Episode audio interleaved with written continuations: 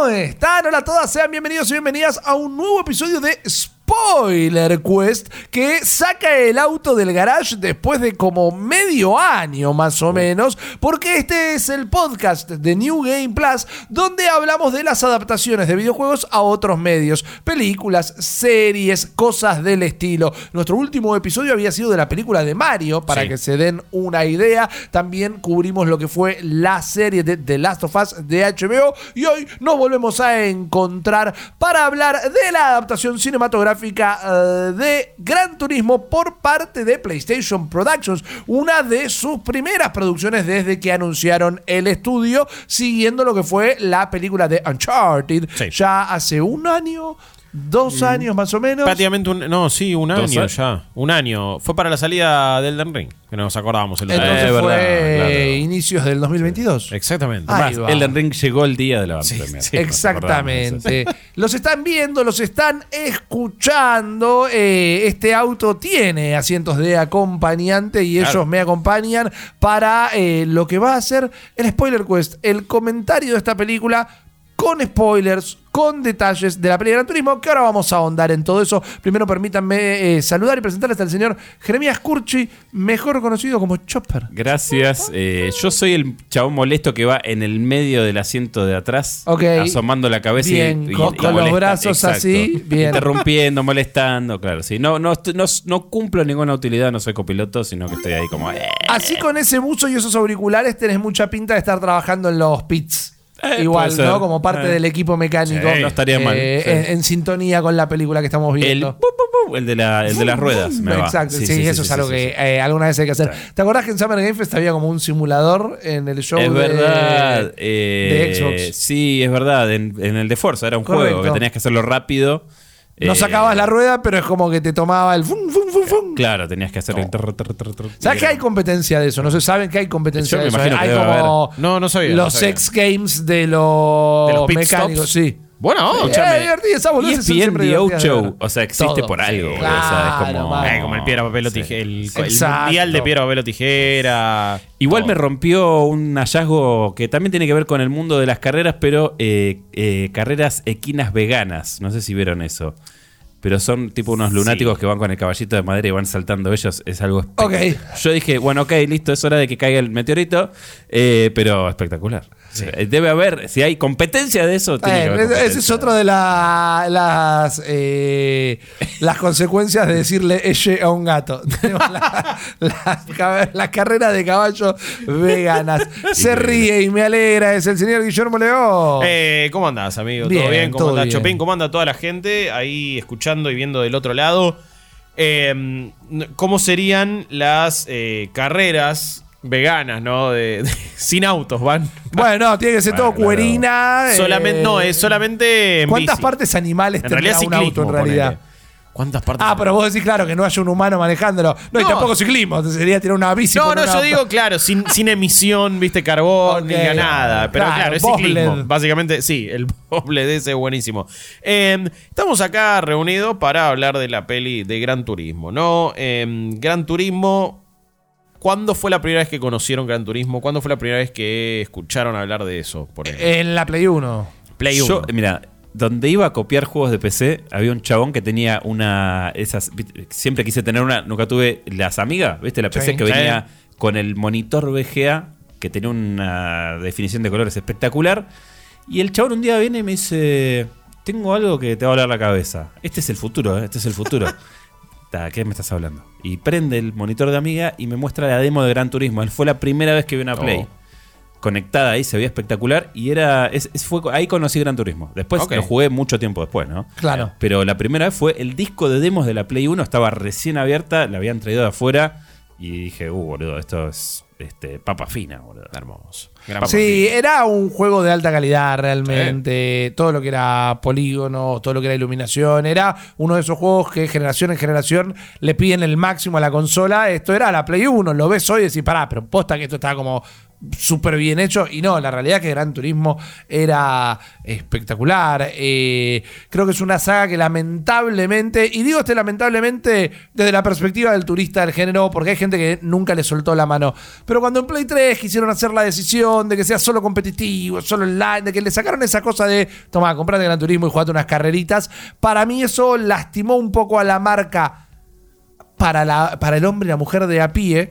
Y fue, sí, su paso más a, a legitimizarse en lo que son las competiciones. Es que justo fue la etapa que, que- que la película trata de recrear, más allá de, de- de con algunas libertades, ¿no? Que mm, no, no, creo que mostraban Play 5 en realidad. Sí. En, la, en la- en la película muestran Play 5, ahora igual todavía no empezamos el análisis, ¿no? Pero eh, era la época de GT Sport.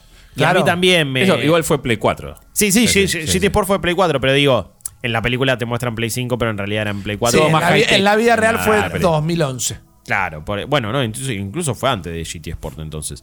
Eh, pero bueno, hubo, eh, en esa época a mí también me, me parece que, que me perdí un poco. Creo que mucha gente fue así, pero es verdad que empezaron a plantar esta cosa o esta idea de, che, los eh, corredores de Sim Racer pueden dar el Claro. Hay un nivel de fidelidad muy grande, hay una cuestión también que, que- que es full simulador. Y creo que de todos los juegos de carrera, de carrera es el que más escena esports y de torneos terminó teniendo. Le metió un empuje bastante fuerte.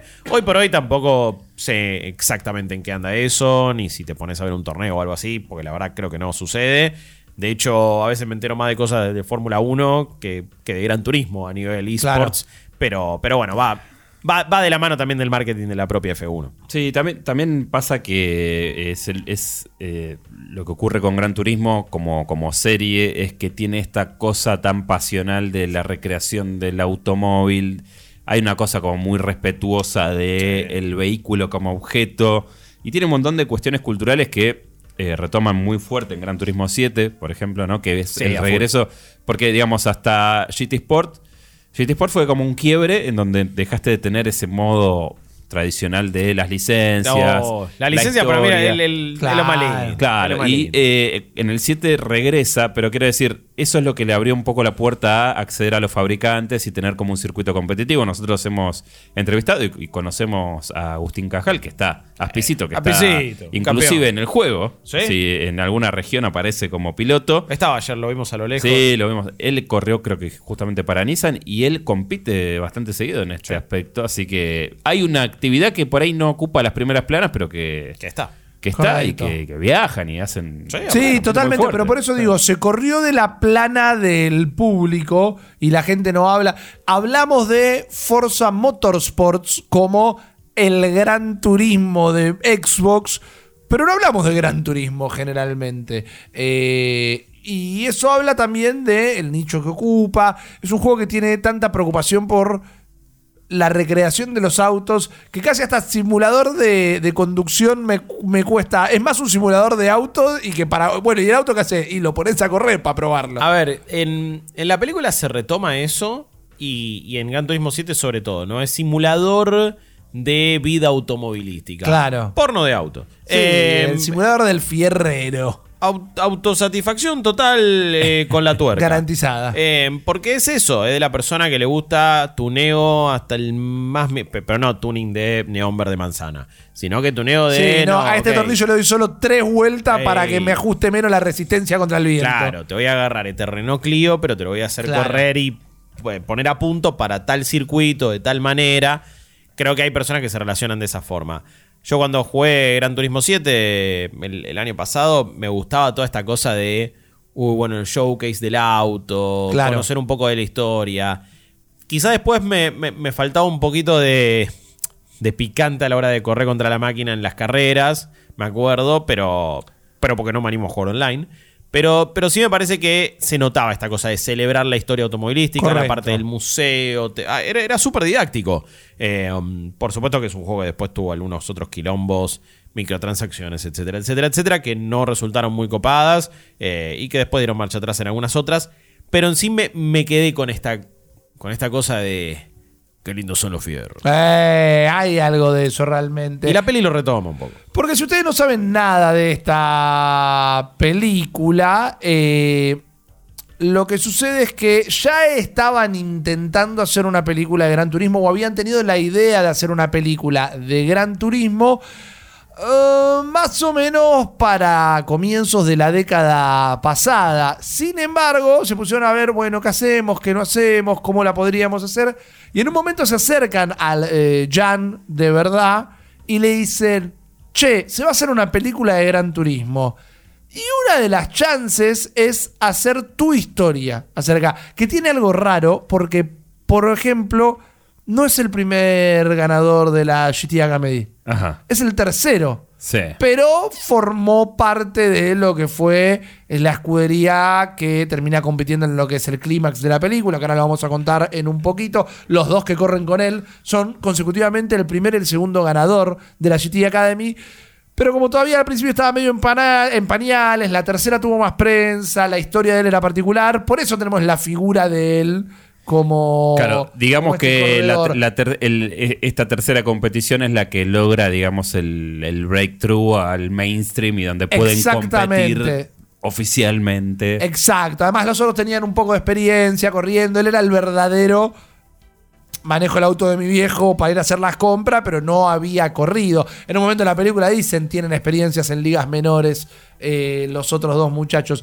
Entonces deciden hacer esta película eh, para que, bueno, esto de nuevo, porque quizás le diste play al podcast, es spoiler quest. Vamos a contar los vericuetos Sí. de la película. Es una biopic, pasan cosas que pasaron en la vida real, así que si conoces la historia del corredor, las vas a conocer. Y él dijo, él contó en experiencias que le ofrecieron algunas cosas, tal vez no incluirlas en la película, y él dijo que era como una falta de respeto a la gente, recortar las cosas que tal vez no lo hicieran quedar bien o, Sí. o no fueran demasiado felices. Porque en sí también es medio una.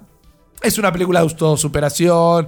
Es una de estas El- películas. Mi viejo ver. hubiera llorado eh, Claro. en la parte final de esta película. Por Es el, clásico, es un camino de clásico. eh, que sucede- esto pasa es- en la vida, pasa en la ficción. Esto es de Mighty Ducks, esto Sí. es Los Pequeños Gigantes, esto es cualquier película donde The Little Guy termina haciendo lo que todo el mundo pensó que no iba a poder hacer. contra toda la. Against all odds, ¿no? Contra todo pronóstico, el tipo que viene de una familia que, que tiene ambiciones deportivas, pero en otro rubro. eh, Y donde- frustradas también. Frustradas también, que digamos tampoco conocen mucho ese universo donde él se mueve, que son los videojuegos y el online, donde digamos te se empieza a dibujar un arquetipo del gamer, eh, que de hecho se refieren a, a- a gamer, ¿no? Como, che, Sí. el- ahí viene el gamer. Sí, hay una. lo, lo utilizan como un término peyorativo. peyorativo es como que eh, eh, eh, creo que retrata muy bien ese, es- ese- esa distancia medio generacional eh, que tienen eh, a veces las familias con quien juega y que, Claro. que tiene la ilusión de ser un jugador profesional, ponele, ¿no? Totalmente. Porque también era una época, o por lo menos así lo retratan en la película, donde no era algo habitual. Eh, hoy convivimos con los esports, pero... Claro, y ahí es donde la película, eh, ya empezando a adentrarnos en ella, toma una decisión de entrada, una película dirigida por Neil eh, Blomkamp, que ya es un señor director para mí, sí. y que me parece que en gran parte eh, su mano como director, su ojo como director, es lo que más la, la eleva, porque todas las escenas que son de las carreras y demás, tiene una cosa de estar filmado muy interesantemente como competición, muy publicitariamente por momentos, como que son todos planos e inserts que podrías ver en una intro de un Gran Turismo, por ejemplo. Y después tiene... eh, cuando quiere homenajear a los videojuegos, mete un par de planos muy interesantes. Yo no Desde sé. lo visual. No sé por qué en, en esta película me resultaron placenteros. Me quedé pensando porque esto lo charlamos ayer cuando terminamos de ver la peli. Y es, es loco que se salga con la suya cuando imita un poco la interfaz, mete ruiditos Sí. de la Play. Que pone, no sé, yo me acuerdo de la serie de Halo cuando muestran esa secuencia, o la peli de Doom, que muestran la secuencia Sí, en primera en persona. primera decís, persona. esto, eh, un poco medio goma. Y acá de repente imitan planos, ¿me entendés? O esa cosa de descomponer Claro. el vehículo y es como que es un recurso que En, en otros momentos tal vez me hubiera parecido súper goma y al pedo. Yo tuve tres eh, sensaciones cuando empecé. Me senté a ver la peli sin ver nada y casi sin ganas de ir, porque no tengo conexión con Gran Turismo, no Cero por otra cosa. Cero expectativa. Que es quizás la mejor, Mejor manera de verla, ponerse- sí. Incluso con escuchándonos a nosotros, también guarden sus expectativas y demás, pero. Sí, eh, quizás parece que, digo, si estás con muchas expectativas, si no se escucha, decís, uy, entonces es un Red 10. No, no, no, no, bueno, pará. Es tranquila, incluso las primeras escenas de la película, que son sobre todo presentación de personajes, dije, uy, ¿quién es el tipo que le dieron a dirigir esto? Porque no lo recordaba. Y cuando vimos el final de la película, que para el final de la película yo estaba pensando, che, esto no está mal dirigido para nada. Dije, mirá el director de videoclips que deben haber contratado para hacer esto. Y no, era Neil Blomkamp. Después me puse a investigar y hubo un par de directores que se bajaron en lo que fue todo el trayecto. De nuevo, no es que tiraron el guion y dijeron, yo no termino esta porquería, sino que se estaba pensando desde antes de 2010, se van atachando nombres al proyecto que después van cambiando. A ver, con Uncharted medio pasó lo mismo. Claro. Eh, creo que este igual. Primero que me- nos pareció a todos una, una película más redonda. Sí. Eh, quizás si sin no- tener Star Power, sin Sí. tener nada. No, porque Orlando Bloom no está en su pico de El burrito Ortega. El burrito Ortega Es está. igual. Es muy Tira parecido. un, tira un par de dignas de.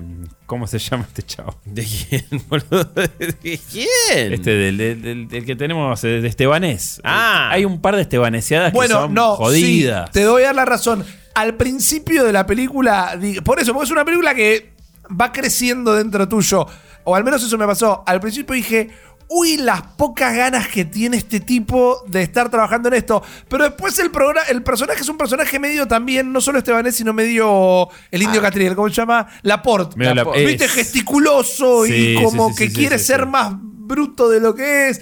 Pero me terminó pareciendo bastante entrañable dentro de todo. Sí, el- el Pero personaje- está- tiene sobreactuación. No Sí. mala actuación, sino que es un personaje que actúa con todo el cuerpo y con mucha cara. Y entonces se destaca cada cosita que hace. Eh, hace del director de marketing que propone De la Nissan, idea claro. de, de- de Nissan de la GT Academy, de la Academia de Gran Turismo, para buscar en pibes que juegan a Gran Turismo los próximos grandes pilotos de la vida real. Porque le quieren vender a Nissan que, che, hay 80 millones de jugadores jugando Gran Turismo. Es un mercado súper acaparable. Ese momento me gustó porque por más que a veces la película abusa de usar la frase gamers Gamers. como si fuera algo súper definido, pero ¿cuántas veces nosotros mismos charlamos y decimos, "Y, pero mira todo el mercado que tenés ahí como Claro, potencial y nadie lo que aprovecha? un gamer se puede comprar un auto, un gamer se puede ir de vacaciones, un gamer se puede comprar una casa. Y es un tipo que, bueno, como la, la película te plantea la idea de decirle a, todos estos- a estos vejestorios, no sean boludos, porque ya nadie... Historias y japoneses. Sí, Encima. sí, que son más como eh, conservadores. ¿Sabés cómo es la actuación? Es un director técnico que la está pasando mal todo el tiempo, que su Sí. equipo siempre está a punto de empatar y no empata, y está siempre refunfuruneando y levantando los brazos. Y a la vez después tiene como que poner eh, carita Tiene que dar la para cara, los ejecutivos, claro. entonces tiene como que, que te- tener ahí como Sí, hay un par una de imagen momentos positiva. donde, donde se, se percibe esa muerte interior, ¿viste? ¿No te identificaste en Sí, algún momento sí, de, sí. uy, esto acaba de salir recontra mal y ahora me tengo que dar cuenta y sale- sa- Claro. dar la cara al aire? Bueno, Eh, sí, Totalmente. total. Eh, pero me parece que, que está bueno el, el disparador de la película desde ese punto de vista, ¿no? Y, y lo que dice es: nadie en el público joven sueña con manejar autos. claro. Entonces, ¿cómo agarramos a ese público que juega en general, que viene jugando un montón, hace hace un montón de tiempo, y los acercamos al mundo del automovilismo y de la competición? En la vida real, al, al- al mundo del automovilismo en general, terminó pasando por otras cuestiones, termina pasando quizás por películas, digo, Claro. me parece que Cars habrá, ha, ha creado una generación entera de tuercas totalmente. Y después, eh, me parece que algo como Drive to Survive eh, trajo un montón de gente de nuevo para la Fórmula 1 y del mundo del automovilismo más a nivel competición. Pero lo que acá plantean es, nadie, nadie sueña, uh, me voy a comprar el auto y voy a salir y andar Claro. y el pelo al viento. Ya eso es algo de una generación vieja y este pibe plantea este, eh, esta academia de gran turismo. Eh, así que ese disparador, no sé, me, me- me pareció auténtico, me pareció que Sí. fue como también un buen puntapié de intentar respetar, sobre todo también viniendo de PlayStation Productions, lo que es el mundo del gaming. Tiene alguna. De, de nuevo, me parece que abusa de esta cosa de la palabra gamers y toda la bola. Yo te voy a decir eh, algo. eh, estábamos, viste, definiendo un poco el, el término, cómo lo utiliza la película. Para mí está, está bueno que lo, lo lleven para el lado del peyorativo porque me parece que se genera algo piola entre esta cosa que nadie conoce, Claro. fuera de serie, y eh, la mirada más tradicional de Claro. que tiene la familia de... Sí, lo de la familia no sé a ustedes cómo le- le- le- les cayó, digamos. Eh, ahora lo profundizamos, pero quería dar un, men- un comentario sobre esto. No, no digo desde un, un conocimiento, pero desde un olfato. Es una película. El guion está escrito por un departamento de marketing. Sí, Porque sí. es un guion. No digo que es una película aburrida, no, al contrario. Pero es un guion que no se arriesga en nada en ningún momento. Todas las acciones de todos los actores y actrices están súper medidas. Nadie da un paso más sobre el escenario del que tiene que dar.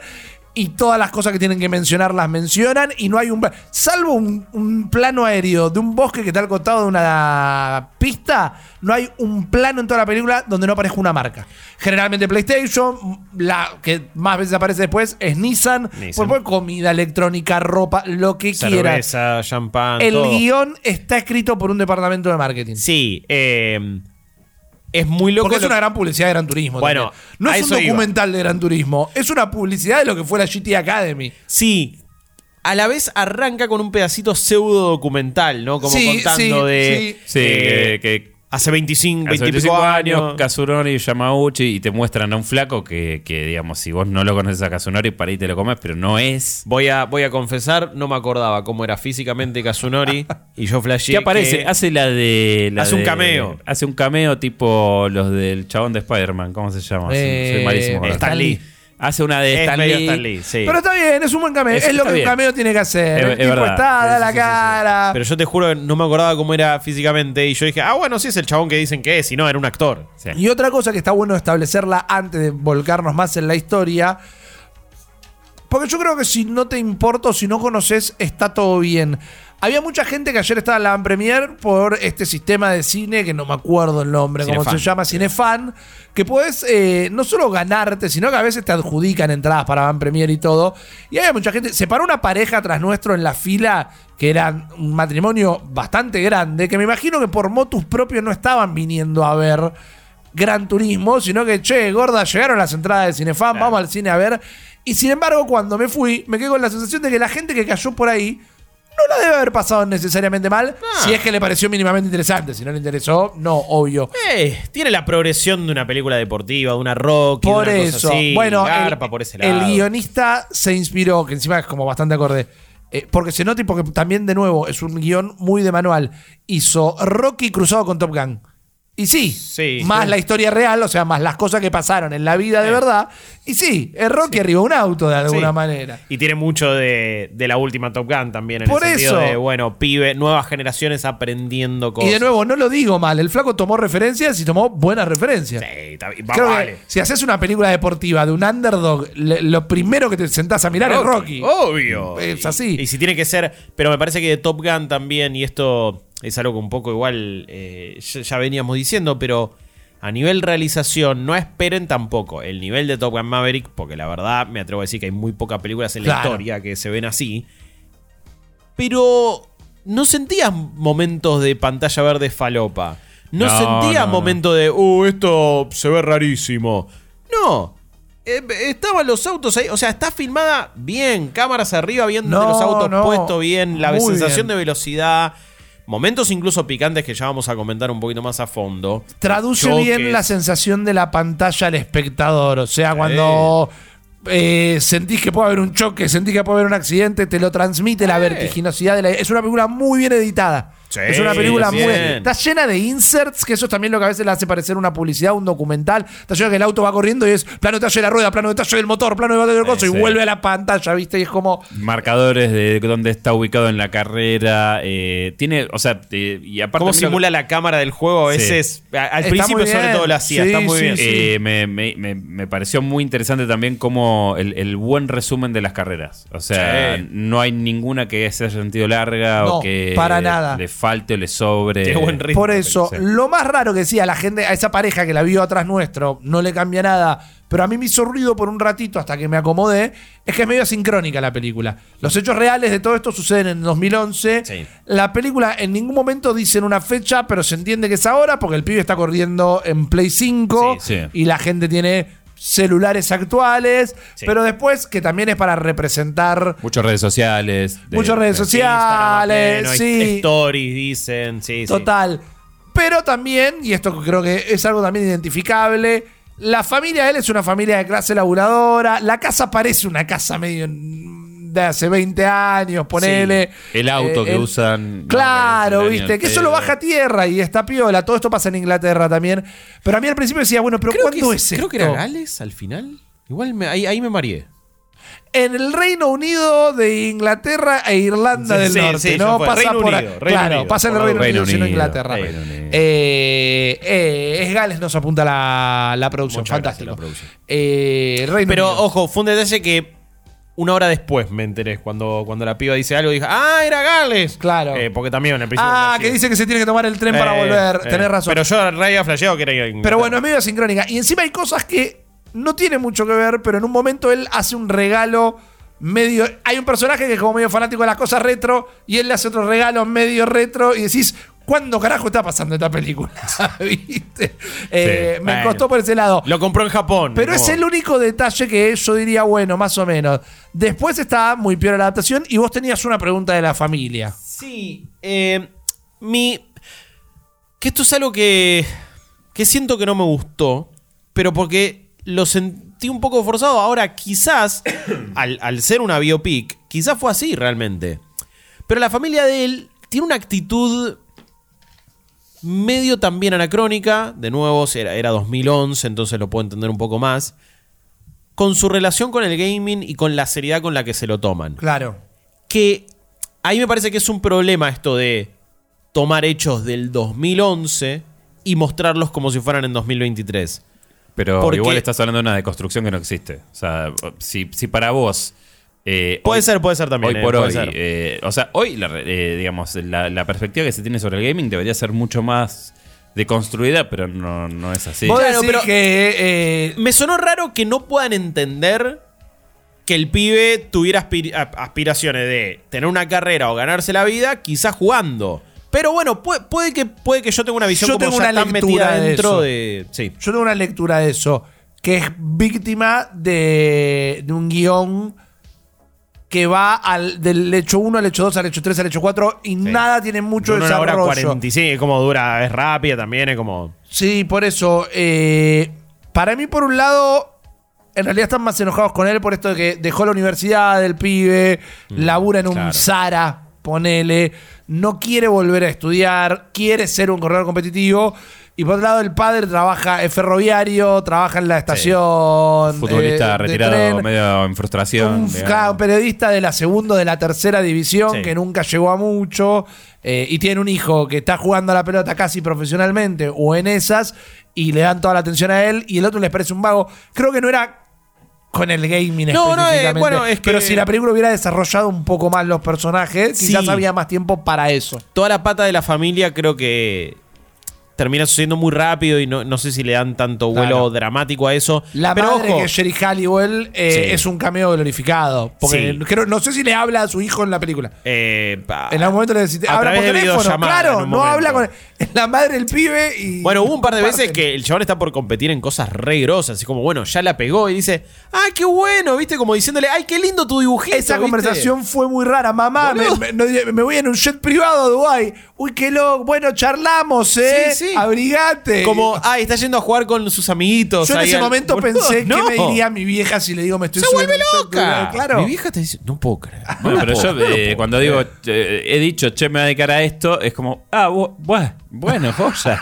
Y, pero, eh, Bueno, pues nunca dijiste, me estoy subiendo en un jet privado a Dubái. Claro, pero creo que... Pero yo, eh, yo tuve la experiencia de tomarme un avión a los 19 para ir a tocar un coso. Era, Es verdad. bueno, que te vaya bien. Gracias. Pero incluso le dice, che, gané O sea, la es perfectamente Academy. posible que ocurra algo así. Claro. O sea, lo que pasa es que lo estamos analizando a un nivel que, que, que sí, obviamente, uno Pero, pero es, eh, o sea, son otras No, generaciones. no, es boludo, to- es- totalmente entendible. Pero esa conversación cuando. No, no, mamá, ga- gané la gente Academy. ¡Ah, qué bueno! Dale, boludo, un poquito más de emoción. Dato de color: Sherry Halliwell, eh, acá medio como diciendo que, que si la fueron a buscar por eso exactamente o no, no sé. Pero está casada con Christian Horner, que es el director del equipo de Fórmula 1 de Red Bull. Entonces, hay una conexión Hay una y, conexión. tu- Después y creo que, ahí. creo que en un momento pasa un auto con un banner de Red Bull y absolutamente nada más. O sea que si Ey. la conexión viene de ahí, no es que también hay una presencia heavy de Red Bull. No, en la- no, de, de- de hecho pensé, igual cuando la vi dije, ah, esto va a tener Red Bull por todos lados. Y al final medio que no, hay muchas personalidades de lo que es el, el mundo del periodismo o las transmisiones Claro. de- del automovilismo. Si alguna vez vieron Fórmula 1, van a re- reconocer varias personalidades. No, no necesariamente tanto pilotos. Eh, en teoría hay un piloto argentino que se llama Henry Bea, Ajá. una cosa así, cualquiera. Es uno de los primeros que se va. Henry ¿no? es Sí. uno de los. Sí, no sé, lo fletan. Bueno, pero Yo hubiera como medio- restado para el personaje de soporte argentino. Nos negaron Eh, eso, man. Unos mateicos había- ahí. Había un argento. Bueno, ahí. pero es medio, me- medio Starship Trooper, boludo. Sí, dice, no, I'm from Buenos Aires, ¿sabes? Claro. Estuve a punto de gritar cua- cuando lo fletan de la gente Academy, el argentino, estuve a punto de gritar como, ¡eh, gringo de mierda! Eh, pero, Te pero no quise hacer Está muy la, la- la nota. Porque la película, eh, en la película este muchacho Jan, él lo único que quiere es, eh, el sueño de su vida es correr con autos. Los Sí. padres no están muy contentos, dejó la secundaria, tiene un laburo en un negocio de ropa, en un shopping, la universidad, perdón, no la secundaria. Él se la pasa jugando a los jueguitos, la plata que hace la invierte, se compra un, un volante Un nuevo. revolante. Claro. Era increíble.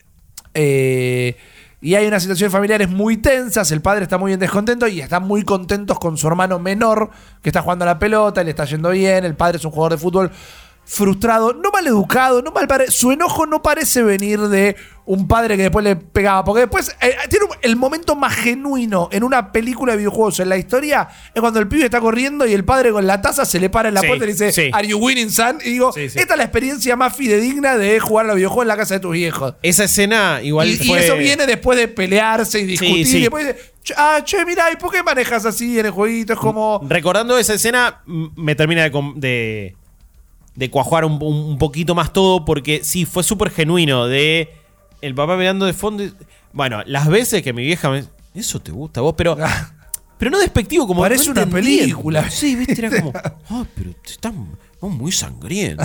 bueno, y acá lo mismo. Y es, es muy bueno porque encima es un foreshadowing, algo que se viene. Correcto. Se, ve- se- se- se muestra después. Pero en un momento el papá le dice: ¿Por qué no seguís la línea que te sugiere el juego? La línea de, de puntitos de la pista. le- la, la típica que no sé si instaló el Forza o no, pero, pero bueno, después todos los juegos se adaptan. Entonces le dice, no, bueno, porque esa es la sugerida, pero la ideal, si yo voy por, ar- por afuera, les, los puedo pasar así y así. Y como el chabón se lo demuestra. Después en la película tiene un rol. Pero, pero sí, ese momento del viejo con la taza ahí mirando desde atrás, la vimos todos. Todo nos pasó esa situación. Sí, por eso. En paralelo, y para cerrar tal vez con el primer acto, porque para mí es el más flojo de la peli, o el Sí. que más me costó, el que yo más me tuve que comprometer, el resto fui a toda velocidad. En paralelo, al burrito Ortega le habían dicho, hacemos esta... Orlando Bloom. Claro, hacemos esto, pero vos tenés que conseguir un jefe de mecánicos y un ingeniero Sí. que esté atrás de esto y que pueda garantizar que ninguno de estos pibes se mate, porque si no, eh, el pato lo tenemos que pagar nosotros. Mucho énfasis en que no nos vengan a reclamar nada. Claro, Claro. exactamente. Es que eh, habiendo, Tenemos un bufete sabiendo de cómo- abogados para eso. Sabiendo cómo se manejan las marcas, es totalmente así. O sea, Sí. es como No, hacerle sí, todos pero los, nosotros este, tenemos frenado sí. un partido de fútbol. Bueno. Imagínate lo que es subir un pibe que Sí. ganó un torneo de Gran Turismo a un eso. auto que va a 300 kilómetros por hora. Literalmente dice, vos querés, querés Firmame 20 meter, release. querés meter en cohetes a pendejos que nunca subieron a algo Claro. que va a 350 kilómetros por hora. Por y es eso. una realidad. Y bueno, le van a buscar a David Harbour, que es bueno el policía de de Stranger Stranger, Things. Hopper. eh, Hopper, claro. eh, Hellboy, eh, la Hellboy que no está buena. eh, y hace de Hopper, malhumorado, ex corredor retirado. Iba a que decir, no le conocimos otro papel al muchacho, No, no pero está bien. Eh, pero no molesta. a mí no me cae mal, pero hay una saturación de, che, siempre lo hacen hacer el mismo Está papel. typecasteado. Sí. En Marvel hace un papel mucho más cómico, mucho Sí. más desfachatado.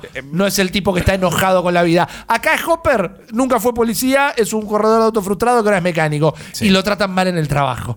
Y El burrito "Vos, Ortega. ¿Quién sos para opinar acá? Anda, a mover la tuerca, Gil. Claro. Eh, él trabaja en un equipo que se llama Chris Monkey. se llama Kappa. Eh, todo esto estamos hablando de eh, una, una eh, competición una, y una disciplina como si fuera acá Super TC 2000, Claro. como si fue Top Race, una cosa así. Eh, y está, trabaja en un, en un equipo que se llama Kappa, que lo maneja Jorge Kappa, eh, no, no Ángel Kappa. Pero, el hermano. Claro, Con una pe- sola P. Sí, pero pone que es un chabón que tiene mucha guita, evidentemente, y pone a su hijo a manejar. Ah. Que es una mezcla entre, la- si ven Fórmula 1, la arrogancia de que Verstappen tenía en sus inicios y Lance Stroll, que el papi le paga el lugar para, para pilotear. Pero, ¿es muy bueno el pibe? No, re- seamos sinceros. Me gusta que lo re- representaron a los malos con el color negro dorado, ¿viste? No, Como no, eran los, los eran- power de eran los power, eran los power de sí, sí. cebollita, que creo que era negro y violeta, pero Sí, la onda negro y es la. Eran los. Cobra de Dashboard. Sí, era Cobra Kai. Totalmente. Cobra. Kai también. Mal. Que está bien. Si vos vas a hacer a los malos, tiene que ser negro Bueno, dorado, negro rojo. Ahí hay un tema igual. eh, bueno, David Carmore le dice al burrito Ortega: No, man, se van a matar los pibes. Yo no me meto en esta. Mirá, estoy trabajando en capa. Y en capa lo tratan como el culo. Uno de estos pibitos decía que yo le hubiera dado un sopapo que no te puedo explicar. Eh, y lo va a buscar al burrito y le dice: Me tenés que garantizar que todo esto se va a poder hacer bien y todo, pero bueno, lo hacemos. Y hay algo que termina sirviendo para la película, pero que en el primer acto me- se me hizo muy difícil. Es que nuestro protagonista, que quizás en la vida real es un amor de Dios, ¿eh? pero no solo es el underdog, no solo es el héroe menos pensado. Llega un momento que parece que no tiene huesos y es una masa de gelatina. ¿No? De muy pobrecito, muy quedito, muy todo. En algún momento, viste, tenés ganas de enchufarlo a 220. Pero lo tenés en, contraposi- en tra- contraposición a, a este tipo, que es el desfachatado, el enojón. Son la pareja y dispareja perfecto. Sí. Como- eh, apa- aparte creo que en ese momento de, de- de- de que lo reclutan, creo que te dan ahí tres ingredientes básicos que a vos te sirven ya para tomar un partido y meterte de lleno, que es esta idea de eh, vamos a sacarle los autos a los ricos para que venga a Claro. manejar el que el chabón Sí. que tiene talento, boludo. Y vos ya te ponés del otro lado y decís, bueno, listo, dale, boludo, tiene que, vamos a darle esto. Sí, por otro lado, voy a hacer, si voy a hacer esto, lo voy a hacer de mala gamba, eh, de mala gana y a mi modo. Entonces es el teniente de película militar Sí. que están haciendo el entrenamiento, ¿viste? Gusanos. Y, claro, los caga a pedo. Su propio jefe le dice, no, pará, boludo, calma. No, yo lo voy a cagar a pedo a los pibes todo el tiempo. Voy a demostrar que ustedes no están preparados para Claro, esto. es ese personaje. Tiene un quirk que en el cine se usa mucho, porque se usa- en el gaming lo quieren poner y todo. Tiene una característica que para mí no suma nada, pero bueno, dale. El flaco fanático de eh, los primeros discos de Black Sabbath. Sí. Sí. Y está todo el tiempo escuchando Black Sabbath, lo que termina haciendo que gran parte de la peli esté musicalizada por Black Sabbath. Que aguante Black Sabbath. No sé si estaba para la peli, pero ahí es Sony Music diciendo, che, tenemos que, vamos a salir con esta... Necesito vender esto y además vendeme el Walkman de Sony. Mientras- Claro, eh, ¿viste? Porque no había motivo para que sea Black Sabbath, pero también la contraposición. Mientras Ozzy siga respirando, tenemos que sacarle Obvio. jugo. eh, como Pero el pibe, para calmarse antes de las carreras, escucha Enya y escucha Espectacular. Kenny G. El, Ese el dato momento de de ma- Kenny G es un chiste muy bien Yo puesto. estuve a punto de, de gritar gativideo en el, en el cine. Estaba Porque con re- ganas de gritar ayer en el cine. Sí, no sé qué me pasó. Eh, igual fue, fue como una. Fue, fue una función bastante relajada. Eh, Sí. Verificado con la vida real, que es la música que escuchaba Sí, el muchacho sí, para relajarse. O sea, literal. Eso es buenísimo. Pero también cuando- de Gales tenía que ser Enya. Claro. Cuando Eh. empezó a sonar eh, la- los vientos típicos de Kenny G, lo reconocí al toque. Claro, Kenny G es, es, es tremendo, no lo escucho en mi tiempo libre, pero es muy fácil de reconocer. y, y esa característica me gustó mu- mucho que usara eso para calmarse. Pero eh, Jan Yan, el protagonista, tiene una. Me, me- gustó igual el tipo de, de personaje que recrearon, porque tampoco es alguien. uh, uh, el típico nerd bulliado y esto. Claro. Nah, qué sé yo. Después en la academia, en la GT Academy, tenés un yankee que es medio como más bully y quiere ser ahí como el matón. Y Sí, la- estaban los United con los Benetton. Sí, en- había uno de cada uno. Claro, porque el flaco dice, che, hay un torneo, si ganás y salís está en posición, podés venir a anotarte a competir en una en un campamento donde corren los autos de verdad y el que gana corre para el equipo Nissan. El pibe gana Sí. eh, y se va al momento eh, reality show, ¿no? Exactamente. Que es el montaje de entrenamiento donde conoce al resto de los personajes y compite. Buenas escenas de carrera, Sí. bien filmadas, Sí. bien representadas. El transpirado incómodo todo el tiempo, La, el efecto del que casco hacen aplastándole la cara.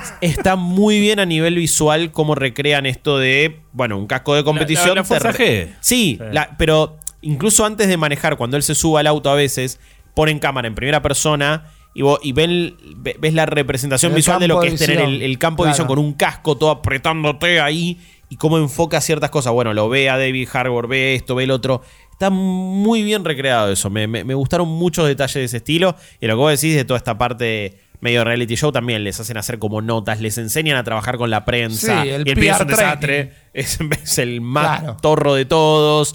Entonces ahí empezás a ver eh, el- el- la tensión de, de parte del personaje de Orlando Bloom de decir, che, bueno, está bien, necesitamos el mejor piloto, pero también necesitamos el mejor producto, ¿qué vamos a priorizar? Claro. Y ahí el otro más old school tuerca, David Harbour Jack, eh, el personaje que hace.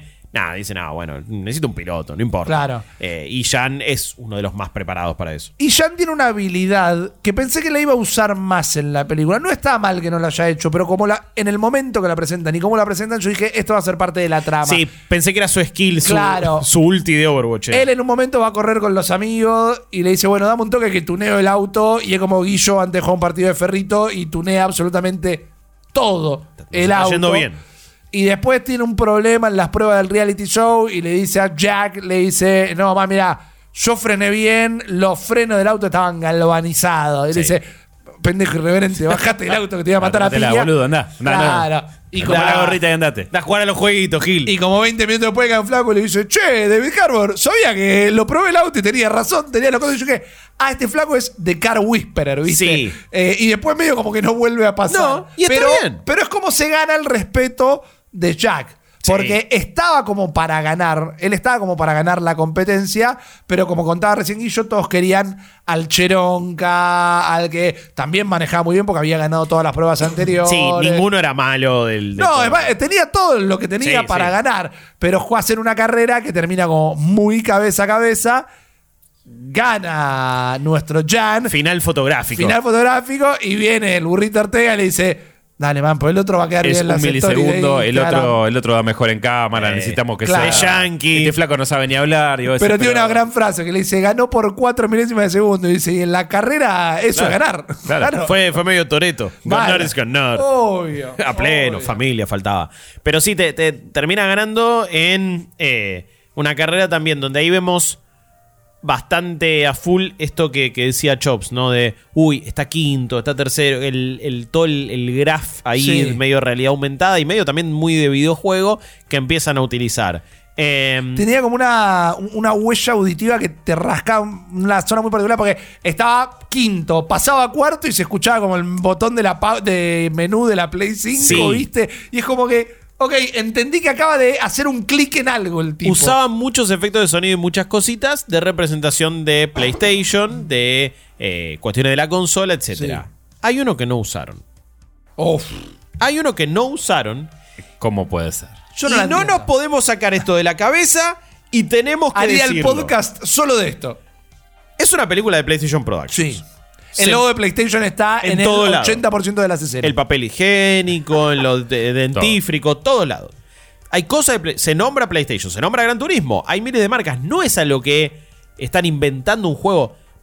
No lo usaron tanto como pensaba, pero es muy loco como hay una fidelidad gráfica tan grande hoy por hoy en los juegos que cuando muestran imágenes del juego es como, ah, listo, puedes hacer algo CGI dentro Claro. del juego mismo y queda re bien. Tienen los efectos de sonido, partes del juego, parte de la interfaz. Viven en Sí. un country. Bien, en un country.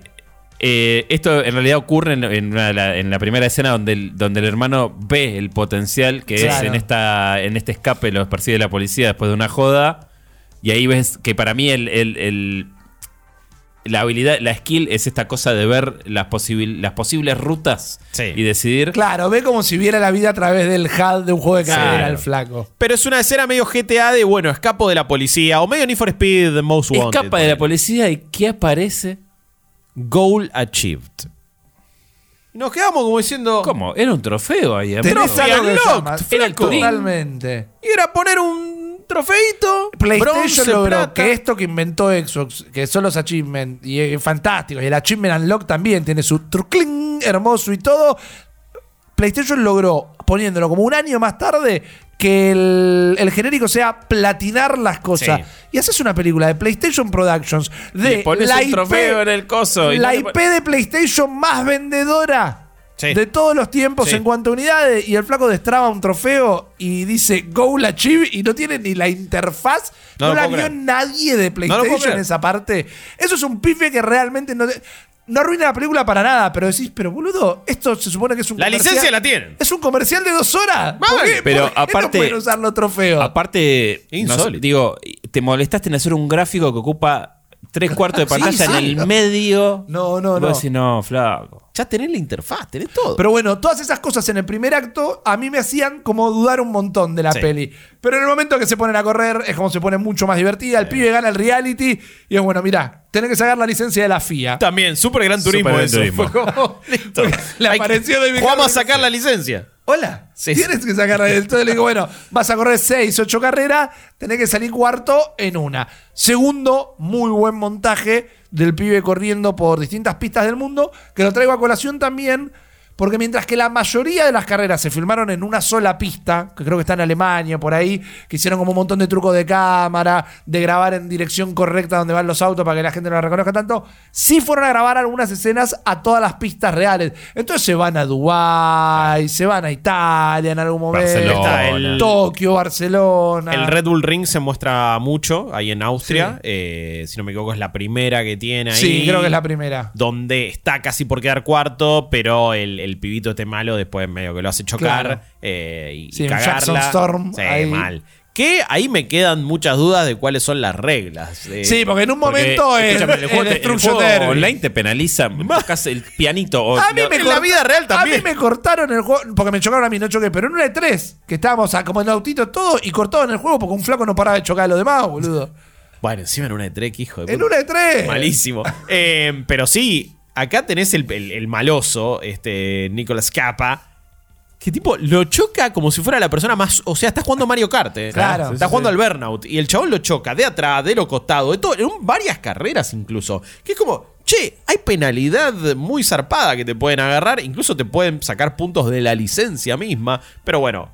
Esas son las, Hay que las licencias la- justamente Las licencias, claro. que se toma la película. Pero, pero sí me llamó la atención. Entonces está el Red Bull Ring, está Nürburgring principalmente, se- circuito legendario. Era el, el Gran Premio de Europa en su Claro. momento para, para Fórmula 1. Después siguió también ahí. Y ahí, bueno, Du- Dubái es una también de las más importantes. Sí, y Le Mans también. Por supuesto. Pero lo traía a colación más que nada porque, bueno, eh, habla bien de la producción de la peli. Locaciones reales alrededor de todo el mundo. Todo se siente súper auténtico. Sí. Autos de Y yo que no miro carrera, digamos, yo no, le estaba leyendo y decía, y mira, si ves esta curva te das cuenta que están en esta pista, pero digo, yo no lo voy a ver jamás en la vida. No, olvídate, pe- Está está súper bien disimulado.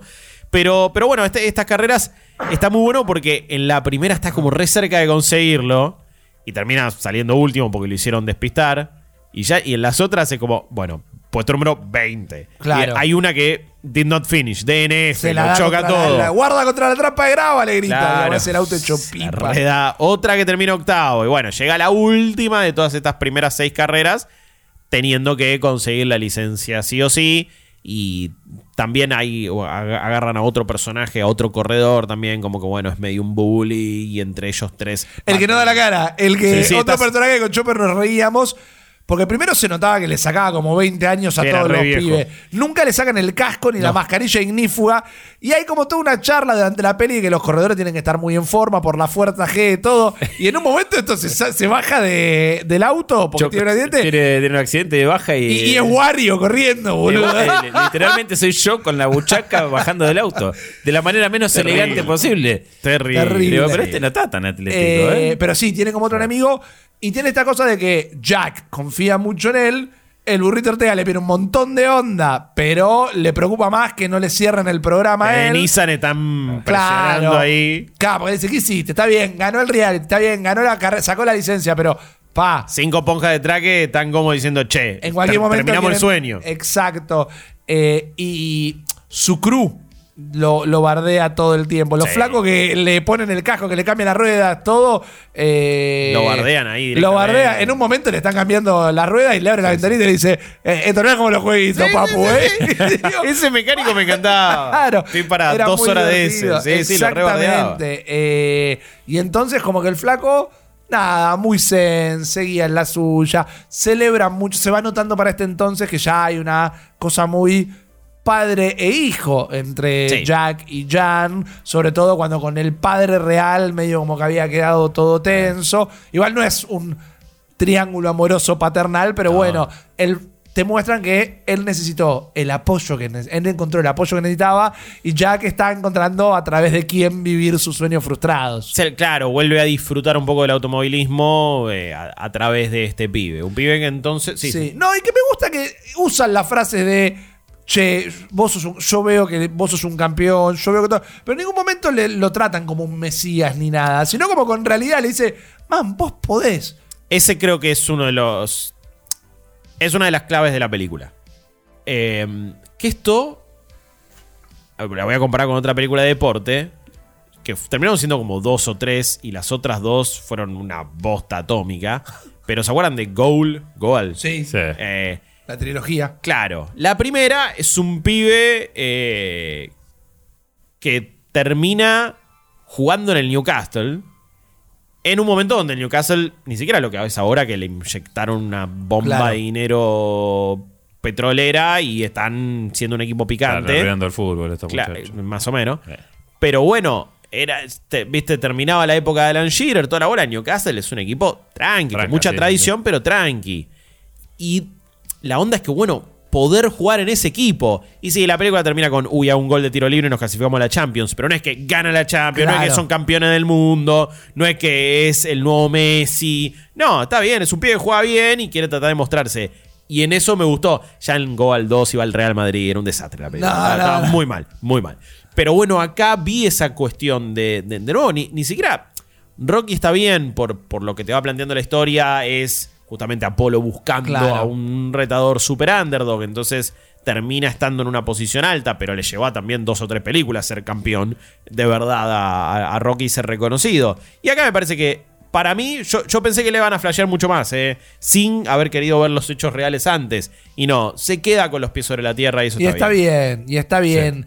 Ahí hay un momento de desarrollo de personaje medio obligado, donde, bueno, festejan que sacó la licencia y le dicen, che, sacaste la licencia, firmaste el contrato con Nissan, hay un bonus de contratación, ¿qué vas a hacer con esa guita? Y el pibe le dice, sí, voy a comprar un departamentito, ¿viste? Algo. Y dale, Pero que sos papá. un gato, le dice. Claro. Literal. No te regalé. Qué nerd que sos. Sí, sí. eh, en el momento que le dice, no, la champaña es para el podio. ¿no? ¿Sabes que esa me re quedó la frase? eh? Sí. En un momento le trae una copa de champán y Yo el no voy a flaco- tomar más champagne ahora. Mal. Ya, Ahora es más claro. tipo, si no Nunca consigo más. un podio, no tomo champán, boludo. Jack le saca, le dice la champaña ¿No? solo para el podio. y.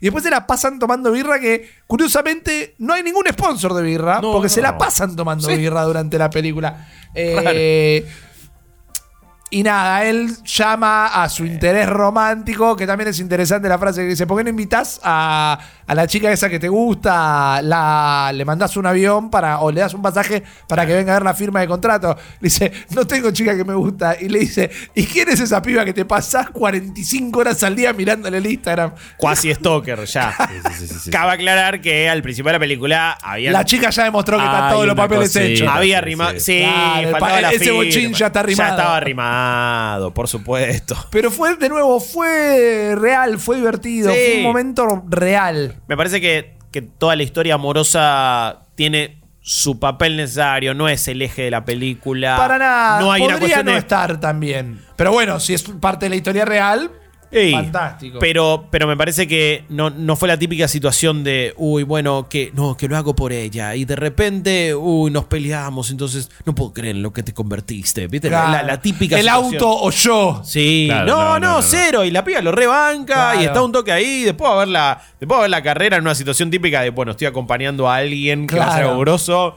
Era, era yo eh, con, con- con Pau en el reality la otra- y, y- y a veces eh, ella habiendo ido a la radio. Entonces también me identifiqué en eso de, bueno, tengo que ser el acompañante Claro. acá. Y es eso, y listo, termina ahí. Pero, pero sí hay, se da un buen montaje en Tokio ahí cuando él va a, a firmar, que ahí es donde está el, está el cameo de Kazunori. Le, Kazunori le tira ahí unos, unos Eh. nigiri y le dice, toma, capo. Eh, bunga- Delillo le dice. Eh, y ahí es donde hay un lindo montaje entonces en Tokio. Que también el pibe había dicho, uh, alguna vez me gustaría ir a Tokio. Eh, Claro. Y bueno, y sí, porque ahí se, se- se- estaba Polyphony Digital, que aparece también en Van, el edificio. claro. Van a Polyphony Digital, que me pareció también bastante copado. Eh, Me encanta que ahí está firmando el contrato con la escudería Nissan adentro de un estudio de videojuegos y la piba, la novia que él le mandó, o su, su pretendiente, le mandó el, el pasaje y la flaca entra al medio de, en la mitad de lo que está firmando, como si acabara de entrar al Walmart, ¿viste? Sí, como sí, sí. viajó del aeropuerto, fue y se metió en un estudio de videojuegos Mal. a la mitad de una firma de contrato y pasó caminando sola. Es como. Eh, menos seguridad que Gamescom, que el Opening, que el opening Night Live, boludo, tiene. Eh, y ahí en, ese, en, en- en esa noche por Tokio es donde termina encontrando un Walkman, uno, pero uno de los nuevos Walkman de Claro. Sony, comprándoselo como un regalo a Jack. Acá ya tiene su licencia, ya empieza a competir y llega uno de los momentos que la verdad también, al no conocer la historia de- de- del Jan Mardenborough original, este fue uno de los momentos que más me impactó de la película y que más me sorprendió. Me parece que fue como, ok, acá hay un momento dramático mucho más heavy de lo que Claro. pensaba. Eh, Nürburgring también, de nuevo circuito mítico, le está yendo como bien. De repente le dice, bueno, che, tenemos que, que parar esta vuelta, entrar a los boxes, unos boxes que requieren combustible, cambio de gobernador. Es un laburo bastante más extenso. De nuevo, quizás están. Yo, yo lo único que miro es Fórmula 1, honestamente. Y están más familiarizados con eso. Y la- las paradas en boxes de Fórmula 1 duran 2 segundos, Claro. punto 4. Y es como ridículo. Acá es otro tipo de boxes, por lo menos lo que muestran. Sí, también porque son momentos de. eh, Narrativo de- exposición de, sí, la película, sí. ¿no? Quizás Me imagino como- que deben durar también Dura cuatro bastante segundos, menos. Claro. Pero bueno, tienen que cambiar combustible, esto y lo otro. Y dice, no, bueno, sí una, sí una más, porque el pibe la venía sintiendo, Ah, momento segundo, medio. tercero ahí, más o Sí, menos. estaba, sí, sí. estaba, Como- ple- estaba Sí. volando el chabón. Y, Y voló. Y yo volé de él. Literal, literal, agarra una parte que tiene ahí como una subida del circuito que también aparentemente la llaman como eh, El aeropuerto. el aeropuerto o algo así. Y el pie termina volando. Pero es un momento que vos venís recontra. ¡Vamos, vamos, ya! ¡Vamos! de repente ve la puntita del auto que hace. Y, Y lo filma, claro, claro. No, no, no, no, no. Y el pibe toma Y ahí es cuando me di cuenta que la peli estaba haciendo algunas cosas bien, porque yo estaba diciendo, eh, cuando el momento que se empieza a despegar del suelo, dije, bueno, el propio peso del auto va a ser como que pega un Sí. culetazo Rápido rápido. y furioso. Claro. Y no, el, Los fla- pies ca- cayendo en el yate en el final de la 2. el flaco sale disparado de la pista, da mil vueltas. Se hace teta. se hace teta, se hace, lo tiene que sacar. Justo esa era la carrera que el padre y la madre sí estaban mirando en la tele. Sí, rarísimo también. Es como, de nuevo, la actitud de los padres de recién ahora te pones a ver la, la Igual carrera me del pibe. gustó la madre sentada en el sillón y el padre sentado en uno de los sillones tipo de Friends, viste como, esta es la silla de papá, Sí, nadie claro. toca la silla de papá. No me muevo hasta las 11 de acá. Eh, Era el meme, boludo, era ese. eh, pero bueno, tiene un accidente muy, muy grosso. Muy bien filmado también. Muy bien filmado, se lo llevan en un helicóptero, eh, si tiene que estar en un hospital, cuando se despierta le dice, ¿está bien? Sí, estoy bien, estoy bien, estoy bien. Le dicen, bueno, mira, se murió una persona en el accidente, un Terrible. espectador que estaba fuera de, de la pista. Que entiendo... Ta- estaba ahí con la larga vista, ahí con el panchito. Claro, pero viste que había carpas Sí, también. sí, sí, sí. Son riesgos que se corren. El mundo del automovilismo es así en esos lugares, sobre todo en Europa, donde sí, es como un campo, un cacho verde ahí, vos te instalaste y si y ha pasado Claro, lamentablemente. sí, se te cae un auto encima y se te cae vos. te Vuela una rueda, o algo rueda, así. te hace pija, boludo. Ah, eh, puede pasar, entonces es como, bueno, es el en el Dakar sucede lo mismo, Claro. en el rally sobre todo. En el Dakar ha muerto bastante Muchísima gente, y en rally que estás ahí re pegado, es un peligro total, ni en pedo miraría algo así, pero acá también. Sí, desde casa, en la tele. Ah, sí, por supuesto. No, no, desde la comodidad de mi sillón. Por supuesto. Pero sí, esa persona estaba ahí y termina muriendo y es como, ahí decís, uh, pará, boludo, veníamos con algunas cosas dramáticas, pero esto es como, el pibe se va a poder sacar de la cabeza el hecho de mm, mató a alguien. A ver, es relativo, el mató a alguien. es y un accidente y la película bueno. habla muchas veces de decirle a él, mirá, man, está bien, el accidente te pasó a vos también, pues vos no lo mataste, o sea, vos no buscabas salir despedido de la pista, él estaba en un lugar que claramente era peligroso, porque meterte ahí, como acabamos de explicar, pero bueno, pesa eso en el Sí. bocho, cuando vos estás buscando conseguir tu sueño y estás como un paso para atrás, un paso para adelante, ¿no? Lo conseguí, pero no terminé de llegar del todo. Todo el mundo duda de vos Todo- porque venís de otro palo. Exactamente. Y ahí es como, bueno, la excusa perfecta para mí. No, claro, yo no tenía que hacer. Ahí hay algo muy real también. Hay dos cosas. Primero, porque es un detalle muy boludo, pero después te explican por qué sale volando el auto. Y me gustó que cuando te lo explican, la peli te lo había mostrado de antemano. Dicen, es una recta muy particular, una velocidad muy particular, y justo te agarró el viento de frente, que es algo muy raro de que pase en esa cosa. Pero cuando David Harbour está mirando la carrera, hacen un primero plano a la, a la Ah, velocidad la- del viento sí, y sí, todo, sí, y sí. después desenfoca Condición y se queda. climática, sí. O sea que te habían mostrado que, yo pensé que se venía lluvia. Pero. bueno, pero eso fue es el para tema. otra cosa. Si alguien medio entiende, hubo un foreshadowing Sí, ahí sí. que está. Porque la peli está bien filmada. La peli está bien filmada y bien editada. Y nada, ahí bueno, volverse a subir al caballo, ¿no? Que él está medio cagado, que no quiere volver a Sí. subir. Un momento que me gustó que no le diera más desarrollo, pero me gustó que esté. Cuando ya se está medio recuperando, le dicen: Mira, no agarraste el teléfono, no, no. Bueno, mira, en Twitter te están haciendo mierda. En Twitter te Sí. están tratando de asesino y todos los demás competidores están haciendo una campaña de redes sociales para que vos no puedas correr más. Que no, no haya más pilotos de, de- simulador. De claro, Claro, y porque también la es algo FIA como súper real y contemporáneo. Sí, eso. totalmente. Y, pero, pero la FIA sí lo había aprobado de nuevo. Había dicho no. no- Eh, no lo le exoneró, dijo, Claro. sí, fue un, pro- eh, fue un accidente Eh. de lo- dentro de los parámetros de una carrera. Le pudo haber pasado a él, le pudo haber pasado a cualquiera, Claro. y esa persona estaba ahí, y bueno, eh, el medio de la regla del juego. Eh, pero sí, el resto de los pilotos nah, querían volarlo al chabón, como, Claro. nah, ya está, aprovechemos, vamos ahí con pico antorchas y que se vayan todos los sim racers a su casa. Eh, así que ahí el plan, después de ese momento súper dramático, que tiene eh, llam- videollamada con la vieja, con la novia, Pie no quería No saber con más el nada. padre, el padre No. no, no lo atiende. Me parece que está bueno, eso, o sea, creo que está, está bien este, ese arco familiar. Sí, Eh, sí, no, está, no, está no. bien llevado. Eh, está bien llevado. Y ahí empieza, bueno, el, el plan eh, de cómo el otro lo convence también. Claro. Jack de volver a las pistas Exacto. y qué tienen que hacer. Porque eh, Nissan también estaba contemplando cerrar el programa, estaban Sí, sí. todos en El burrito contra. Ortega Bloom Claro. estaba, estaba conflictuado. Él le había preguntado a Jack por qué había dejado de correr, Jack nunca se lo cuenta y en un momento lo sube a un auto, lo lleva a la- al un lugar Porsche. donde tuvo el accidente, en un Porsche, y le dice, mira, nunca te conté qué me pasó. Yo había estaba corriendo en una carrera, me la puse, estoy también simplificando un poquito, ¿no? Para Sí, que sí. también les quede algo cuando lo vean. Eh, y me cagué, me cagué, nunca tuve la determinación que vos tenés que tener arriba de un auto en el momento de una carrera. Murió otra persona. Se, murió otra y, Claro. persona también ha llegado y es como que dijo, no, no puedo subir más. Exactamente. y entonces, ahí al pibe lo convence, volvió a sentirlo. Le dice, bla. "Ah, pegale una vuelta a la pista de nuevo. Exactamente. Y la idea entonces, bueno, ¿cómo le demostramos al mundo que esta campaña anti-sim racers es una boludez y que ustedes pueden? Vamos a competir en las 24 horas de Le Mans con todo un equipo de sim racers.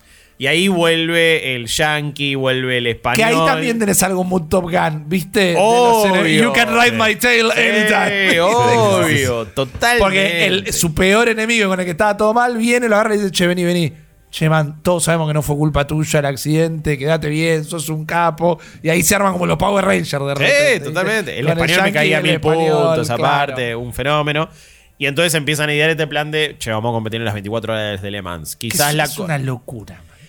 es la Esa competencia para mí no tiene Muy buena. la. En general, toda la parte de Le Mans me pareció increíble cómo fueron este, ubicando distintos fenómenos climatológicos. Parecían. Parecía eterna. Claro, claro. Dura 10 minutos, pero parece eterna. Te muestran eh, eh, que desde nieve hasta tormenta. Debo decir, pará, flaco, esto es todo, todo en un mismo lugar. Es el momento más meteoro sí, también, sí, pero sí. el anime original, digamos, eh, de, de- de toda la película, sin igual flashearla.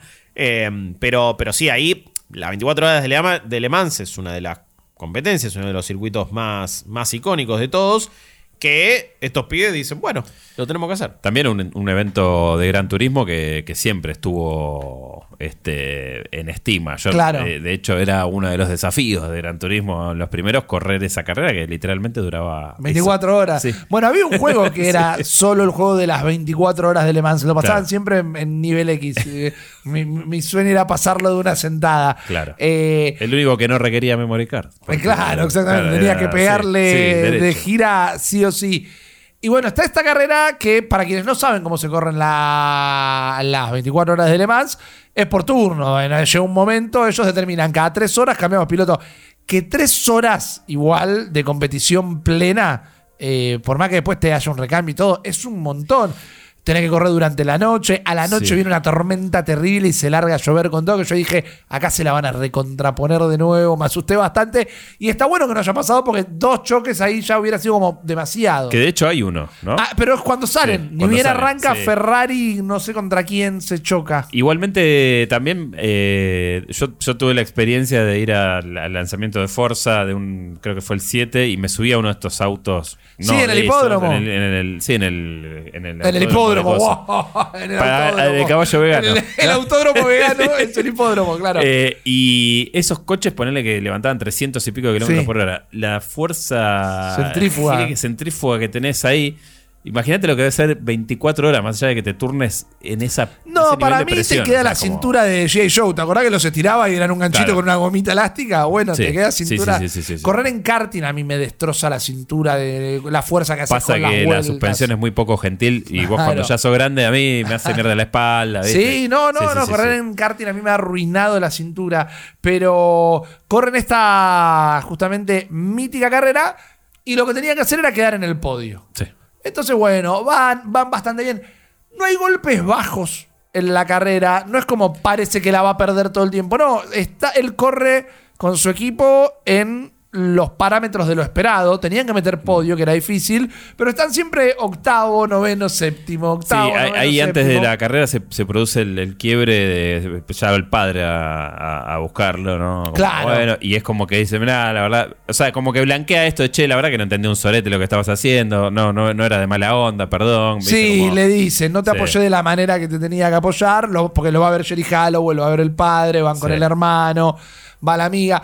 Va pobre que a mí me costó un montón, quizás ustedes lo casan más rápido y listo. Al principio de la película él tiene un amigo que es como el dueño de un ciber donde entrena. Sí. Y al final de la película está también mirándolo ahí con todo el cinturón, pero como el flaco aparece cuatro segundos, Claro. de repente es como que, ¿y este quién era? Ah, era el del ciber. El del ciber. Eh, y corren esta carrera con este equipo de A-Sims y todo el mundo los está queriendo bajar. sí. Y pasa que van pasando el tiempo, va pasando el tiempo y ya cuando estamos como en el último tramo de la carrera, ya me nació de nuevo, era de 3 de la tarde a 3 de la tarde. eh, el gallego empieza a no poder rendir, no empieza a repetir, se empieza a quedar atrás, se empieza a quedar atrás y lo llaman a él y dice, mira, vamos a sacarlo al gaita antes. Sí, está- Eh, tiene un calambre, no puede manejar este, Claro. y cae de posiciones, ¿no? Lo que no me acuerdo es si era durante esta carrera o una anterior, algo que voy a contar ahora, que él también está medio nervioso y le empieza a poner Enya en los intercomunicadores del auto, Es que lo escuchan todos los demás autos también. Eh, sí, es, le- es después del accidente, es la primera carrera La después primera del carrera accidente. después del accidente. Sí, que es como que tiene ese bloqueo. Ah, Pasa que choca el rechoncho Claro. y él ya, flash, ya tiene estrés Ve un choque y la flashea él. Exactamente. Empieza como a ver los flashazos de eh, lo, lo que fue su accidente. Y ahí llega el comeback, que está bien utilizado. Yo hubiera pensado de nuevo que lo hubieran hacer más o algo, pero en un momento dice, bueno, última vuelta, últimas tres vueltas, algo por el estilo. Y es muy cursi, es muy cursi, pero la película se trataba de esto y había que ponerlo. Dice, Jack, Jack, ¿tú confías en mí? Sí, confío en ti, chico. Dice, ustedes contrataron videojugadores para que jueguen como videojugadores y no corredores de auto. Voy a correr como si estuviera jugando un videojuego. Sí. Dice, es una locura, niño. Pues voy a hacerlo. Y hay una... La edición me parece hermosa. De repente el auto se descompone en mil piezas, que lo primero que yo pensé que el auto acaba de explotar. O que apareció, apareció un ovni y se lo está, lo está abduciendo. Claro, se separa todo, como en CGI, de repente, CGI, CGI, perdón. Ahí. y está de nuevo en la toma del principio de la peli, corriendo en el cuarto, con el padre diciéndole, ah, che, mira, parece una peli. Y dice, ¿por qué no corres siguiendo la línea? No, porque el juego siempre sigue la línea, entonces yo me armo mi propia línea. Y el flaco ahí, por ser gamer, Sí. ve... eh, nada, que ojo, no digo que esté del todo mal. Él tiene otro instinto. En Sí. lugar de tener el instinto de la experiencia que le dan los otros, correr las pistas, él usa el instinto de haberlas corrido en el simulador. y termina saliendo tercero. Claro. eh, Gran detalle también pelea. el tercero. O sea, es como. No que- salió primero, no salió segundo. Le gana a Cobra Kai. Sí. Le está compitiendo ahí, pero esta vez gana por mucha ventaja. Mucha ventaja. Antes eran cuatro milésimas de segundo, acá le sacó el faro del auto, Sí, una cosa sí. así. Que también, digo, bueno, es lo que sucedió. Salió tercero. Claro, porque esto es un hecho real. Claro, exacto. Salió tercero en las 24 horas de Le Mans y eso, y, y eso termina sucediendo. Eh, pero, pero sí, aparte cuando. Yo también flasheé que. Uy, boludo, pará, ¿qué le pasó? O, ¿sabes lo que flasheé en un punto? La típica. Era un sueño. ¿Viste? Claro. Cuando volvió era como todo. un- En realidad chocó en la primera y todo esto sucedió Claro, en realidad- farmacológico. Eh, Claro, por Puede eso. Sí, ser. sí, a, a Oliver le, cortaron las piernas. Pero Eh, la también, típica. de nuevo, eh, se baja, se abraza con los amigos. Viene el mecánico que lo boludeó toda la película y le dice: eh, Sos mi capitán. Sí, te voy a cambiar la rueda todas las veces que haga falta, Sí, novato, sí. una cosa así. También, como la- la de Top Gun. Orgulloso de estar en tu pit crew, una cosa por el estilo. Eh, abrazo mamá, abrazo papá. Y la mejor parte de cualquier película biopic, el momento donde te ponen la foto de Sí. verdad. Eh. Para otro detalle también, cuando festejan, hace el puño y, y- y aparece el festejo. Hay un momento del festejo el del festejo de, las, de, las, de las carreras de, G- de- de Gran Turismo también. Que es, como el mismo tipo un de festejo. pantallazo. Sí, ese es un toquecito, pero me Eh, gustó también. Y nada, muestran como todo esto fue basado en, en los hechos que se fueron contando. Él, el verdadero Jan eh, Ma- Marlboro Osborne, Martin Burrow. eh, fue el- Man. manejó los autos, o sea, fue el doble de riesgo del Sí. actor que hacía de, De él sí mismo. mismo. Sí, Sí, señor. Eh, eso estuvo piola. El padre era muy parecido también. No, no, todo muy así, pero aparte eh, cuadros de la peli que son las fotos literalmente. Para mí, el storyboard que presentaron tenía, eran la foto del chabón Mal. y de ahí para atrás, ¿no? O sea, Mal.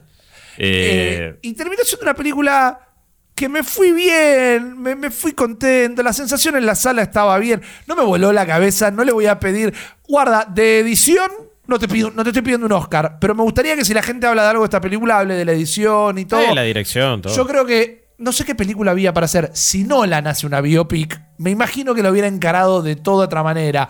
Blomka fue muy correcto Sí. para un guion escrito, para mí, por un departamento de marketing, pero las Para una de las- publicidad de dos horas de Gran Turismo. Está buenísima, las carreras están muy bien filmadas, Sí. la acción está muy bien filmada. Los actores no le.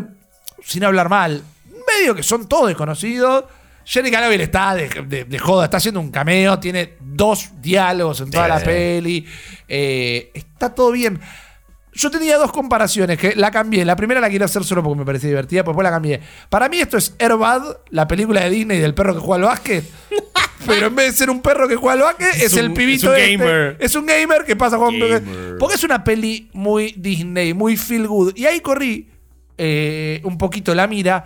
Esto es una peli de Hallmark. Sí. Esto es una peli de cable de el pequeño muchacho que pudo. Linda filmada, linda actuada, entretenida. Pero ¿cuál es el feeling de la peli? No es una biopic de la película de Ferrari contra. No, no es Ford versus Ferrari. Ford versus Ferrari. No, no, no. es Carlitos, el videojugador que pudo. Sí. sí. Pero me entretuvo.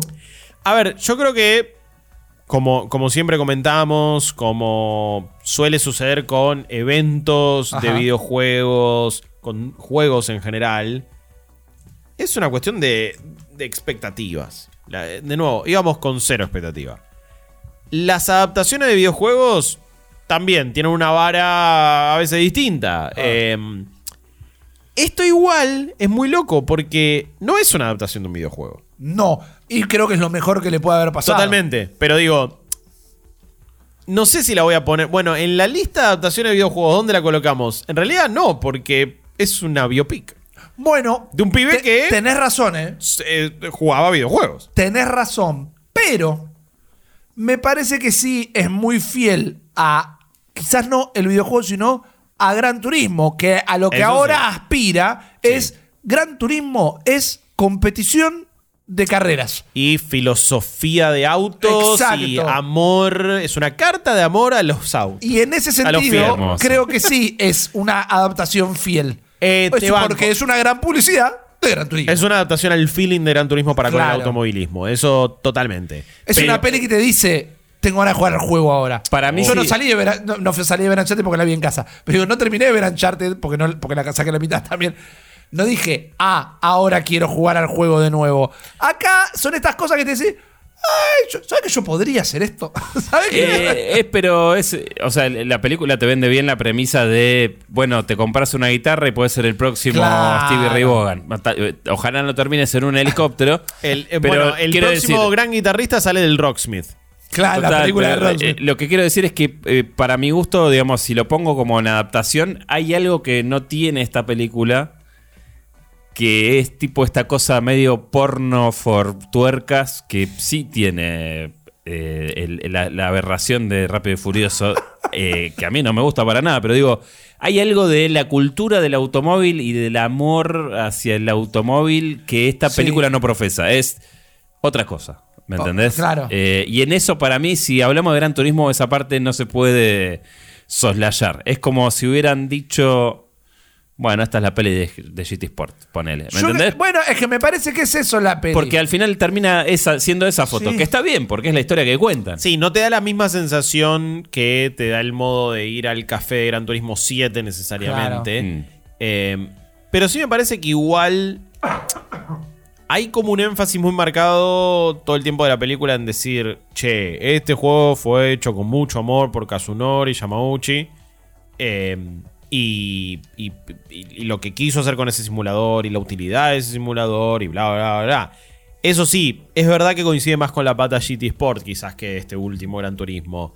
Pero así todo, no sé, a mí sí me pareció que está como el amor por...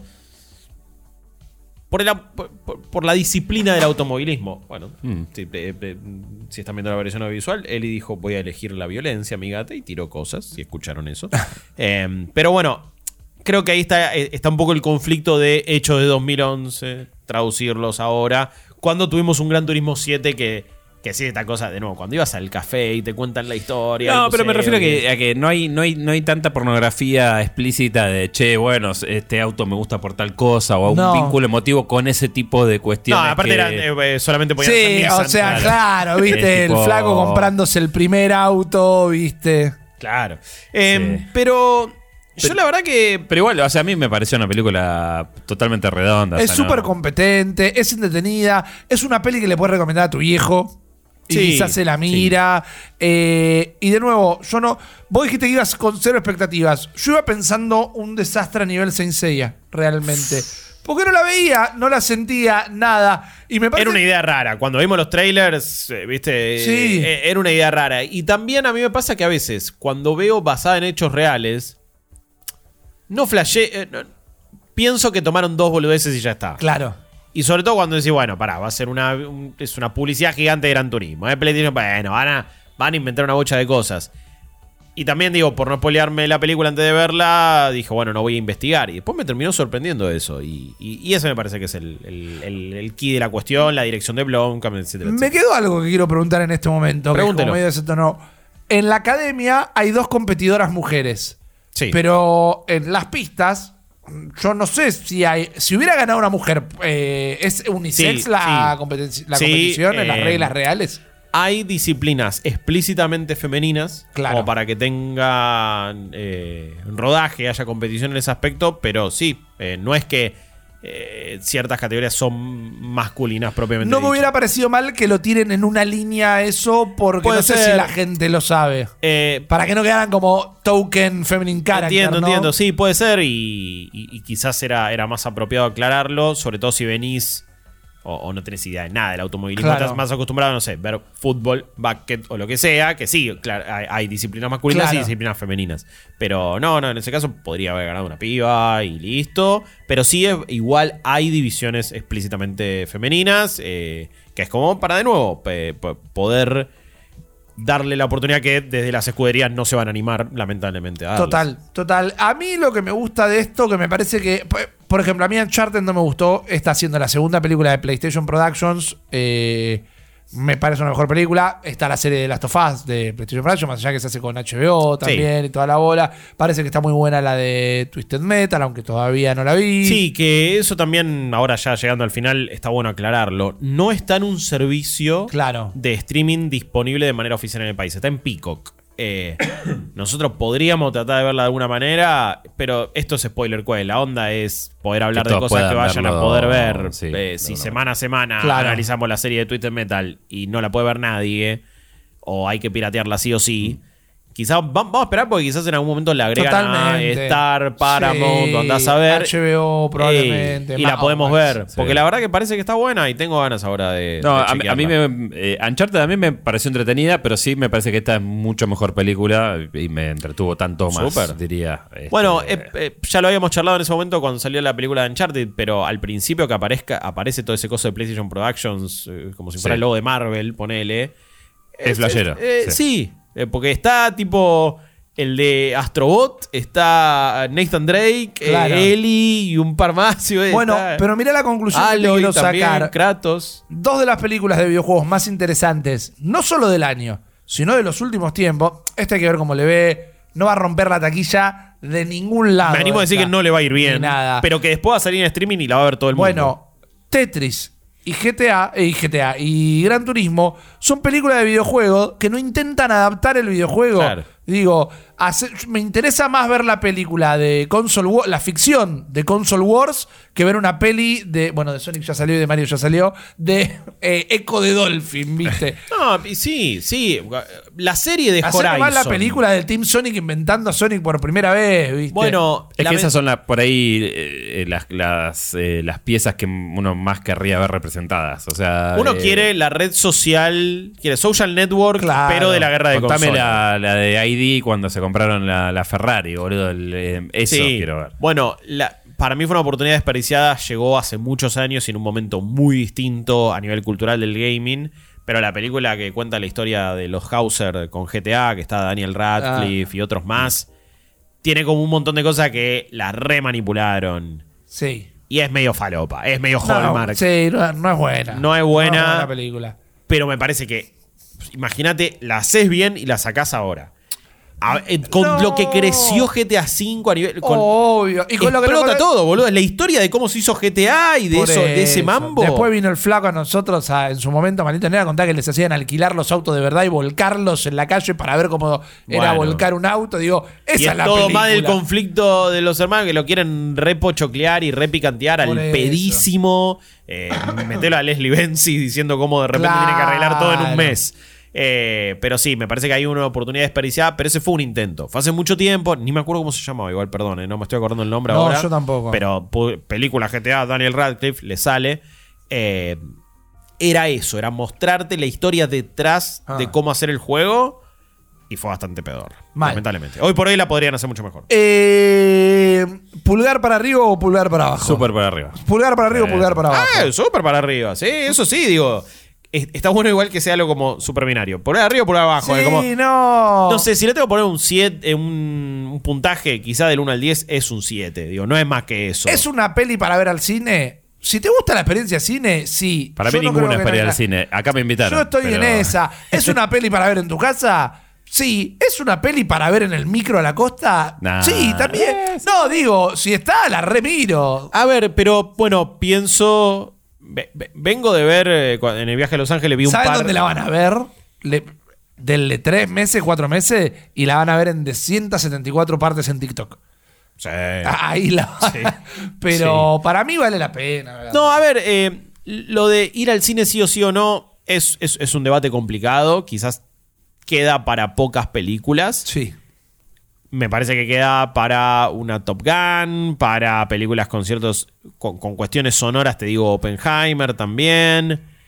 Pero hoy por hoy, si vos, amigo amiga, tenés una tele 4K, tiene HDR y un día la meten en un servicio de streaming y la podés ver en 4K o la conseguís de alguna manera 4K, la vas a recontra disfrutar igual. Yo creo, de todas maneras, que el público a nosotros nos mire, nos escucha. Y quizá va al cine y termina disfrutando todos estos detalles que nosotros venimos Sí, diciendo. sí, y sí, además de ver una peli deportiva y de carrera súper, súper, súper competente. Totalmente, totalmente. El gato casi estira el ratón. Sí. Es como muy cinematográfico este podcast.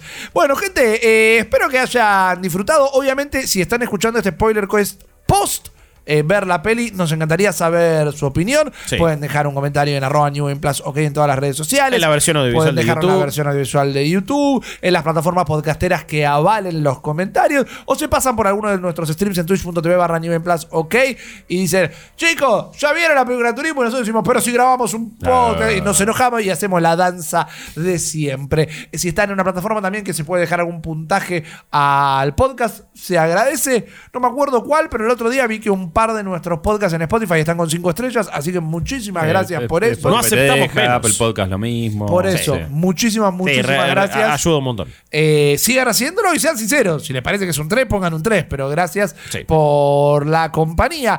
Eh, nos encuentran de nuevo todos los días haciendo podcast. Cafecito.app barra New Plus OK y co-fi.com barra New Plus sin el OK, perdón. Eh, Twitch.tv barra New en Plaza, ok, también. Exacto, esa va a ser una confusión de toda la vida, pero vayan y chequen, vayan a buscar el link en la descripción del video, que es mucho más fácil, y ahí van a saber cómo apoyarnos para que sigamos prendiendo. Eh, en los pits, el señor Jeremías Curchi, ahí en donde querés estar. Eh, en la torre de control. En la torre de control, eso eso es todo lo que sé de autos. Guillermo Leos, eh, me tocó conducir a mí, así que el piloto de esta experiencia fue Risa. Gracias por estar del otro lado, espero que disfruten la peli y que tengan una excelente jornada. Adiós. Chao.